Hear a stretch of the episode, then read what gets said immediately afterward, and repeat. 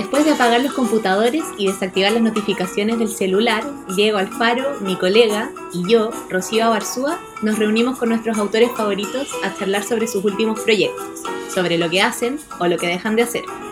Las preguntas son enviadas por libreros, lectores y seguidores que buscan desentrañar los secretos de una obra o de su proceso, pero entre chistes. Un café helado en el Tabeli. Una hora en un taxi recorriendo Santiago ascensores en Valparaíso, una botella de agua atrapada en una máquina expendedora, libros y libros y libros y libros reventando en una maleta, y el presidente Boric. ¿Qué tienen en común todas estas cosas? Fueron las experiencias de Luna Miguel cuando visitó Santiago y Valparaíso en Chile en diciembre del año pasado Luna Miguel es una de las poetas y escritoras españolas jóvenes más reconocidas. Ha publicado más de una decena de libros, de los cuales en el catálogo de Big Sur podemos encontrar poesía masculina, editado por La Bella Varsovia, y Leer Mata, editado por los libros de la mujer rota. Otro de sus libros emblemáticos es Caliente, un ensayo editado por Lumen. Luna vive en Barcelona, pero gracias a la magia de la tecnología y de la poesía está hoy aquí con nosotros. Esto es otra ronda y hoy estamos con Luna Miguel. Hola Luna, ¿cómo estás? Hola, ¿qué tal? Aguantándome la risa después de una presentación tan divertida. Así estoy. ¿Qué tal todo por allá, por el norte? Pues mira, eh, hace un frío muy, muy, muy, muy, muy, bueno, iba a decir de cojones, pero, pero ya lo había dicho, ya lo he dicho tantas veces hoy que hace un frío de cojones por todas partes que, era como repetirme mucho y aún así estoy repitiéndome otra vez. Pero bien, en general bien, a pesar del frío, muy bien. buenísimo. Eh, bueno, vamos a partir con la primera pregunta. Tenemos cuatro preguntas enviadas por, como dijimos, eh, lectores, seguidores y libreres. Y eh, la primera la mandó arroba Gary-2L. Y es, ¿tienes algún hábito para la escritura? Y eh, por otra parte, ¿qué le dirías a una persona que se quiere dedicar a la poesía? Ostras, pues difícil. Sobre todo la segunda, la segunda pregunta es más, más difícil que, la primera. Así que voy a empezar por, esa. Em, se trata de, yo creo que de otro hábito. Eh, para dedicarse a, escribir poesía, eh, más que desarrollar un hábito de escritura, hay que desarrollar un gran hábito de lectura, creo. Em, hay, un, em, hay un libro que me gusta mucho de un autor italiano que se titula algo así como para escribir hay que leer, así de sencillo, eh, que un poco quitándose o valiéndose ¿no? de los formatos de libros de autoayuda eh, más personales y más pues, sobre la tristeza y el éxito, etc., él hace unas recomendaciones muy divertidas sobre lo que uno debe hacer para poder escribir una novela.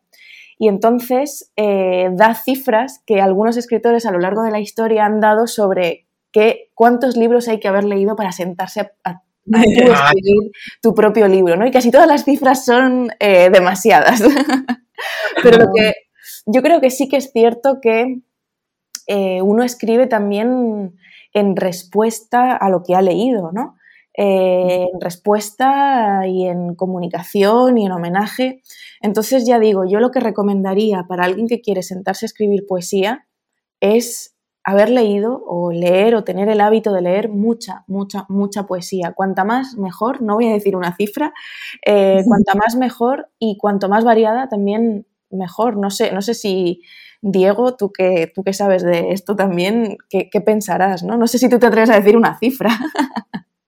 Eh, yo tengo tres bibliotecas perdidas en, dos países distintos, entonces no, sé cómo responder esa pregunta y cada una creo que el libro, entonces no me, no me quiero arriesgar. Totalmente, totalmente. Y dicho esto, yo creo que mis hábitos de escritura responden también a mis hábitos de lectura al final. Em, yo lo que procuro hacer cada día es leer. Eh, y eso, quieras que no, alimenta una parte del cerebro, que es la parte del cerebro escritora.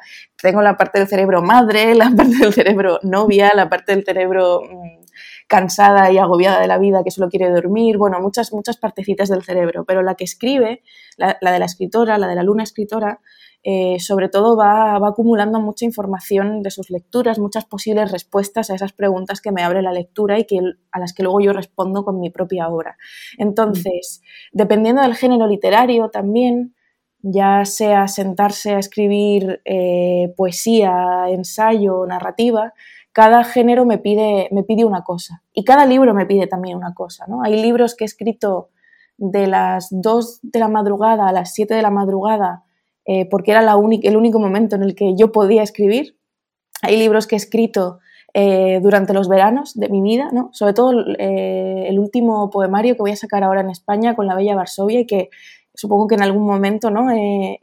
llegará, llegará para allá, ¿no? Eh, que ya nos está preguntando. Fantástico.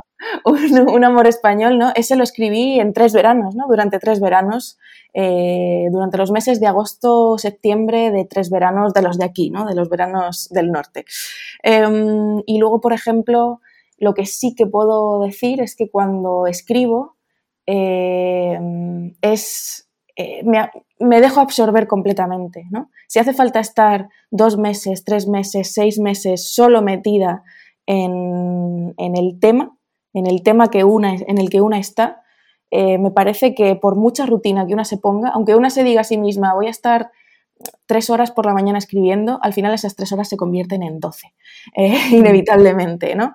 Eh, y, y, me, interesa mucho, me interesa mucho eso, el empaparme absolutamente y el dejarme envolver absolutamente por, por el mundo que estoy intentando crear. Claro, claro. Empaparse, a nosotros nos vendría bien con este calor, empaparnos en una piscina, pileta. Totalmente, totalmente. Pero, bueno, que allá sea un baño cálido.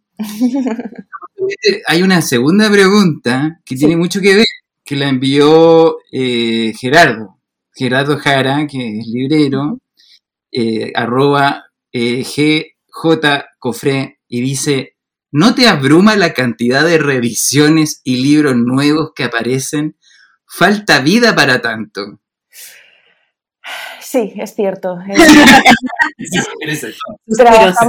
trabajamos, en una industria eh, que, es, muy, muy, muy, que va muy rápido, va cada vez más rápido. La aceleración eh, está también ¿no? en la industria editorial, pero ¿en qué ámbito de la vida no está? ¿no? Yo a veces me meto al catálogo de Netflix o al de HBO y digo, Dios mío, es que hay series, o sea, a mí todo el mundo me ha hablado de esta y de otra serie y yo sé que nunca las voy a ver, nunca. Entre otras cosas, porque si tengo tiempo de ocio, mm, me dedico a ver series de mierda, no las series buenas. o sea, si puedo ver si puedo, si estoy triste, deprimida en mi casa, no me sale la escritura, no me apetece seguir leyendo y tengo que encender la pantalla, acabo viendo Gossip Girl, pero no la de ahora, sino la de antes, otra vez, por cuarta vez consecutiva, ¿no? Yo estoy, yo debo decir que yo estoy viendo la nueva. Ah, bien, bien, bien. Bueno, yo también, ¿eh? Yo también. O sea, de hecho, hay una cosa curiosa, que los, los, muchos de los protagonistas de todas estas series son escritores también, ¿no? Y se dedican a la escritura. Gossip Girl es una escritora frustrada, ¿no? O sea, que podríamos ser cualquiera de nosotras.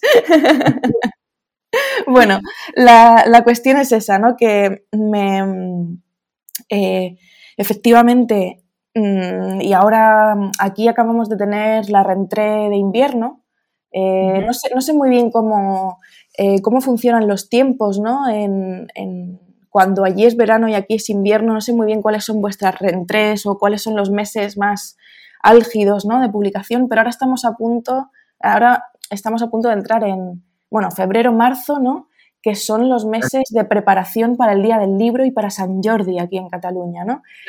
es el día que más se vende eh, libros en todo el año, ¿no? En, este país. Entonces, claro, es como todo tiene que salir ahora, todo tiene que salir ahora y, todo tiene que salir para, ser vendido, ¿no? Para ser eh, las apuestas, las apuestas de todo un año de ventas para, para las editoriales son ahora, ¿no? Entonces, eh, es una locura es una locura y para eso yo lo que recomiendo es eh, dejarse mucho aconsejar por, por la gente que, tiene que trabajar, que trabaja sí o sí en la industria, libreros eh, mm. o vosotros mismos. Eh, cuando estuve en Santiago, vuestras recomendaciones de lo publicado en el último año en Chile me sirvieron mucho para estar atenta a la actualidad, ¿no? pero yo lo que recomiendo es una combinación necesarísima con lo clásico, ¿no? Igual que uno sabe cómo van cambiando las mesas de novedades con lo que va surgiendo, em, ir haciéndose planes personales también para ir devorando clásicos, ¿no? Para de repente encontrar ese remanso, no sé si de paz, porque Dostoyevsky no da mucha paz, pero, eh, pero sí como esos lugares de, mm, vale, lo que estoy haciendo es eh, formarme también, porque la formación como lector nunca acaba, ¿no? Entonces estoy aquí, eh, de repente este noviembre me voy a leer a Ana Karenina y luego ya en diciembre seguiré leyendo novedades, ¿no? Porque yo creo que hay que tener un pie en un lado y en otro y hay que organizarse, hay que organizarse un poquito a veces el, mapa de las lecturas mm, anuales de esa manera. Yo creo que uno se pierde menos. Y también aprende a seleccionar cuáles son de todas esas novedades al final las que, a las que uno quiere acceder, ¿no? claro, eh, porque tienen que estar a la altura de esos clásicos también, porque si uno abre un libro y dice, no, claro, no, pero, pero es curioso porque, porque si uno al final acaba tomando buenas decisiones, ¿no? De repente puede, establecer comunicación con todos estos temas, ¿no? A través precisamente de la temática, por ejemplo. Mm, yo llego a Ana Karenina, por ejemplo, mm, después de pues, haber pasado unos, unos cuantos años, ¿no? A través de Caliente y de poesía masculina, de la, de la bibliografía para eso, hablando de desamor y de leyendo sobre desamor y sobre celos y sobre rupturas, ¿no? Entonces a mí llegar a ese clásico, después también de haber leído mucho ensayo contemporáneo sobre todos estos temas, eh, siento que está dentro de una línea, ¿no? Entonces yo mm. creo que, es importante, bueno, conocer las líneas que uno tiene como lector también, ¿no? Igual que uno sabe los temas que tiene como escritora, una sabe que habla de cuerpo, que habla de familia o que habla de, mm, yo qué sé, de campo en el caso de María Sánchez o que habla de eh, filosofía en el caso de Ernesto, eh, mm. pues, pues si uno sabe qué líneas tiene como lector, quizás sea más fácil elaborar su propia biblioteca, no lo sé. Totalmente, totalmente. Y mm, bueno, ahora que mencionaste a Ernesto, la tercera pregunta tiene que ver con él. Eh, es de arroba Carmen SZ y dice, dijiste que la palabra que más miedo te da es Ernesto.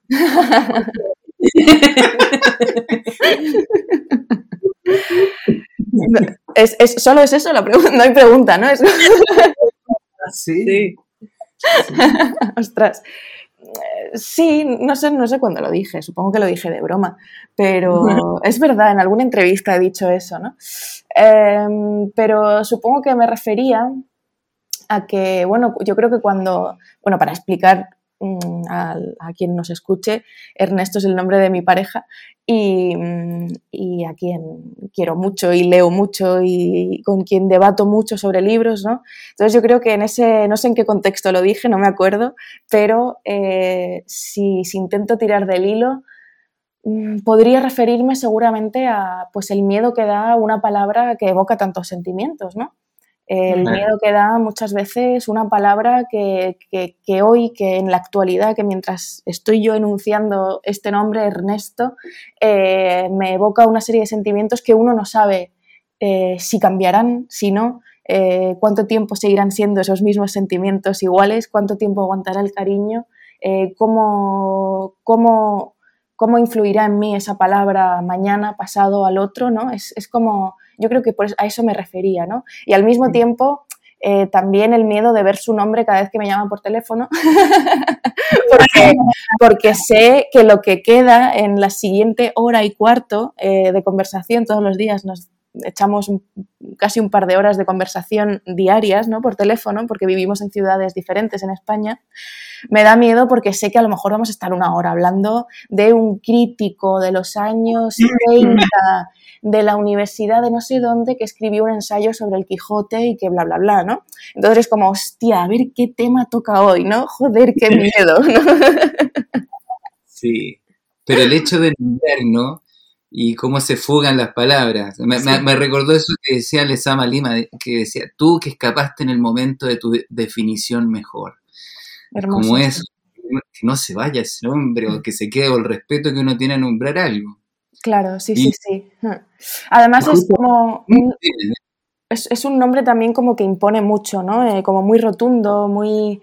Em, en, mi, en mi familia, por ejemplo, se ha convertido también en un chiste ese nombre, porque de repente todos, los niños, todos los niños, eh, yo soy como la prima mayor, ¿no? Mis padres me tuvieron muy, muy, muy pronto y entonces yo me llevo con mis primas casi lo mismo, la misma edad que me llevo con mi hijo. Entonces hace poco fuimos a una boda de una prima mía de las que están más cerca de mi edad evidentemente ninguna prima mía de 8 años se ha casado, eh, pero, Pero eh, Ernesto vino a la boda y fue como el primer contacto suyo con la familia Miguel y eh, bailó mucho y fue mi querido y entonces salen todas las... No hay foto de la boda en la que no salga él de fondo bailando. Entonces, eh, cada vez que, yo menciono su nombre o que, o que, sale alguna imagen suya, todos los niños gritan Ernesto y se ríen porque le recuerdan le recuerdan bailando, ¿no? Entonces sí, es una palabra que da miedo en general. Bueno, de hecho, la gente de este programa, que de hecho este es el primer, el primer capítulo, pero la gente de este programa es muy morbosa. Sí. Es muy morbosa. Oye, pues he, soltado aquí una perla buena, ¿no? sí, sí, porque mira, hay otra persona que es N Noruega, Noruega, ah, ¿cierto? Sí, dice, ¿Algún proyecto en común, Castro y tú? Mira, es muy bonito la gente. Me, gusta, me gustaría escucharos debatir sobre un mismo libro. Sería genial. ¿Qué te gustaría que cambiara? Eh, ah, y esta es una pregunta, ¿verdad? Que viene aparte. Y al mismo tiempo pregunta, ¿qué te gustaría que cambiara cómo se ve la literatura en las redes sociales? Vale. Entonces son dos cosas distintas, pero por ahí se pueden unir también por el trabajo en conjunto. Pues mira, eh, yo, creo que, sé quién es en Noruega, creo que es una chica de, Madrid, si no me equivoco, o al menos la he encontrado en algunos clubes de lectura en Madrid. Y de hecho creo que un día, claro, si es la misma, si es la misma que, yo creo, em, un día nos pidió que le firmáramos el brazo en la Feria del Libro de Madrid. O sea que si eres tú, si eres tú, hola. bueno, la cosa es que em, ¿Qué, podríamos hacer? Mira, ya lo voy adelantando, Ernesto siempre ha querido ser poeta, esto lo explicó muy bien en nuestra charla con, Javiera en, el Palacio Pereira, ¿era? ¿Sí? Sí, mm, pues, pues en esa charla que está en YouTube, eh, eh, él explicó ¿no? pues su, paso un poco por la poesía y su eh, imposibilidad también de haber publicado su poemario durante mucho tiempo.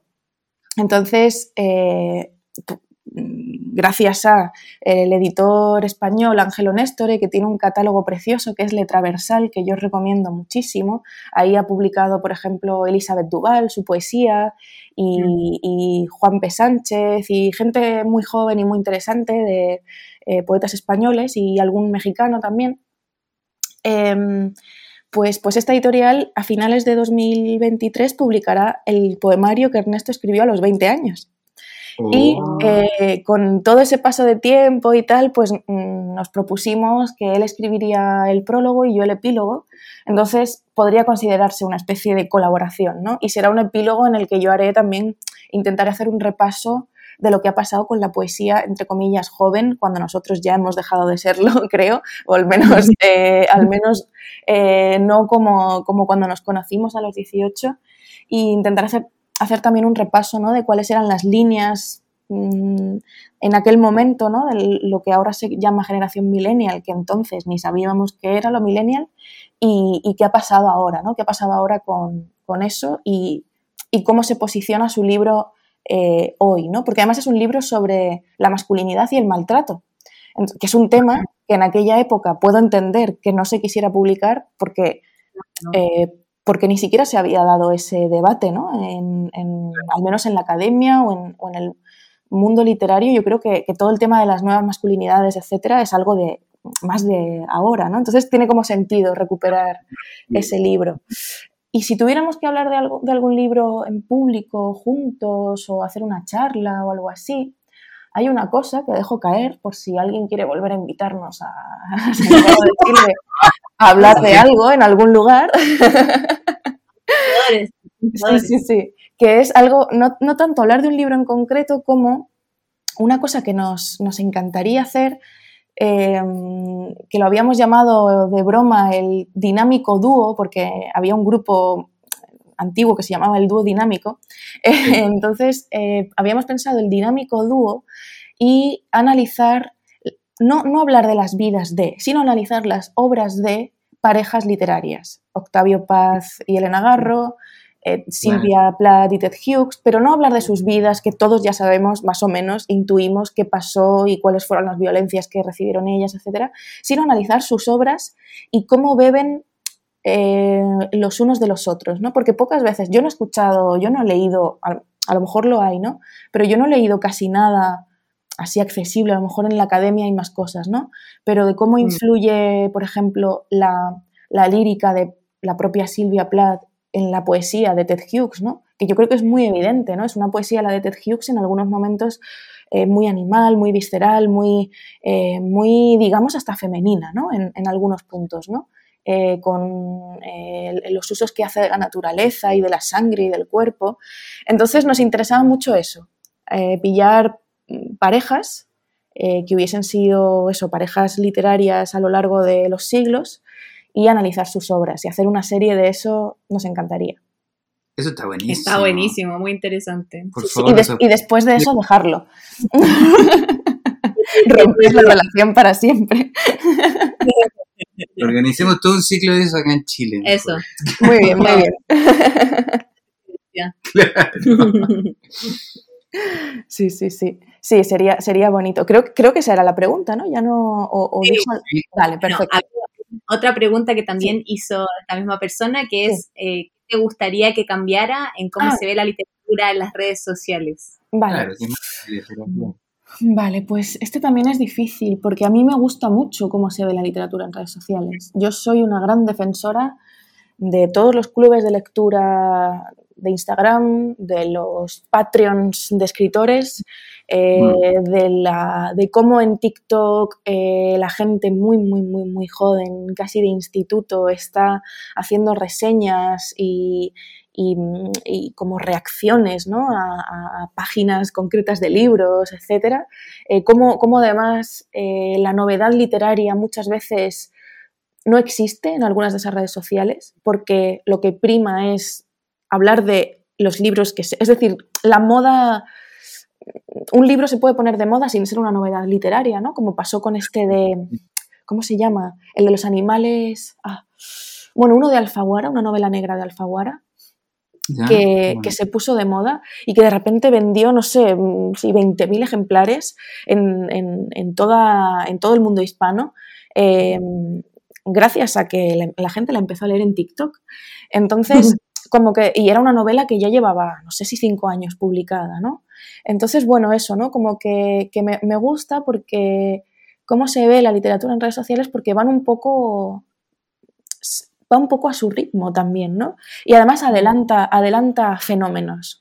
Annie ¿no? ya era la reina, era la reina de Instagram antes de que ganara un Nobel, ¿no? Es decir, y de repente tenemos a mucha gente joven que ya la había leído simplemente pues porque es una autora mm, que es muy agradable para compartir en nuestras redes ¿no? y para citar en nuestras redes. Cosas que a lo mejor cambiaría, pues no sé, precisamente mm, la fiebre por la novedad, a veces ves mucho, ¿no? Como yo que trabajo en el sector editorial y canto un poco el mea culpa, ¿no? Eh, porque, porque ves cómo intentas forzar ahí las cosas, ¿no? Cómo intentas ahí meter las efemérides un poco con cuchara, como... Viene más viene marzo. claro, claro, claro. Sí, sí, venga, el mes de las mujeres, boom, ¿no? Eh, entonces, eh, hay ciertas cosas que sí que es verdad, que, pero que bueno, que tienen un poco que ver con lo que hablábamos antes de la velocidad y de la aceleración actual, ¿no? Pero igualmente, ya digo, yo, mm, si tuviera que cambiar algo, quizás sería, pues que ojalá hubiese más libros en las redes sociales, sinceramente. Eh, porque, porque me parece que han hecho mucho bien, han hecho mucho bien y han ayudado a crear redes de lectores, sobre todo de lectoras, muy importantes. Eh, ahora mismo los libros son, eh, generan conversación y eso mm. es algo que los suplementos culturales, los programas de libros en televisión, pues no conseguían. Y hay, mm. yo creo que lo que está, lo que está de capa caída es la comunicación a propósito de los libros, de, más, más convencional y más de toda la vida, ¿no? Mm, sí. Eh, Buenísimo. Sí, qué interesante eso. Em, cosas para pensar. Yo también que trabajo en comunicación. Sí, el tema la crítica, todo eso, cómo cambia también con las redes. Sí, y yo, creo que puede, puede, haber espacios de crítica nuevos, ¿no? Hay mucha gente que se queja, al menos en España, en plan, es que ahora como le pones cinco estrellas en Goodreads a algo, pues ya no hace falta críticos literarios. Yo creo que eso es mentira también, ¿no? Yo creo que es combinable perfectamente, pero a lo mejor el crítico también debe adecuarse a otros lenguajes, no lo sé. Claro, y no, unos espacios no agotan los otros tampoco. Exacto, exacto, sí, sí. Sí, sí, bueno, Muchas gracias por, por respondernos estas preguntas. Eh, muy variadas, desde lo más personal a, la obra. Y también gracias a todos por mandarnos sus preguntas y participar. Después ya nos pueden contar qué les pareció este nuevo programa y nos siguen en nuestras redes en Big Sur y en Big Sur Radio para enterarse del siguiente autor o autora o autores que vamos a invitar. Así que eso. Chao Luna, muchas gracias por estar acá con nosotros. Muchísimas gracias a vosotros, me lo he pasado súper bien. abrazote, se te extraña. Igual, lo mismo digo, lo mismo digo, sobre todo el café helado. Eso, un abrazo.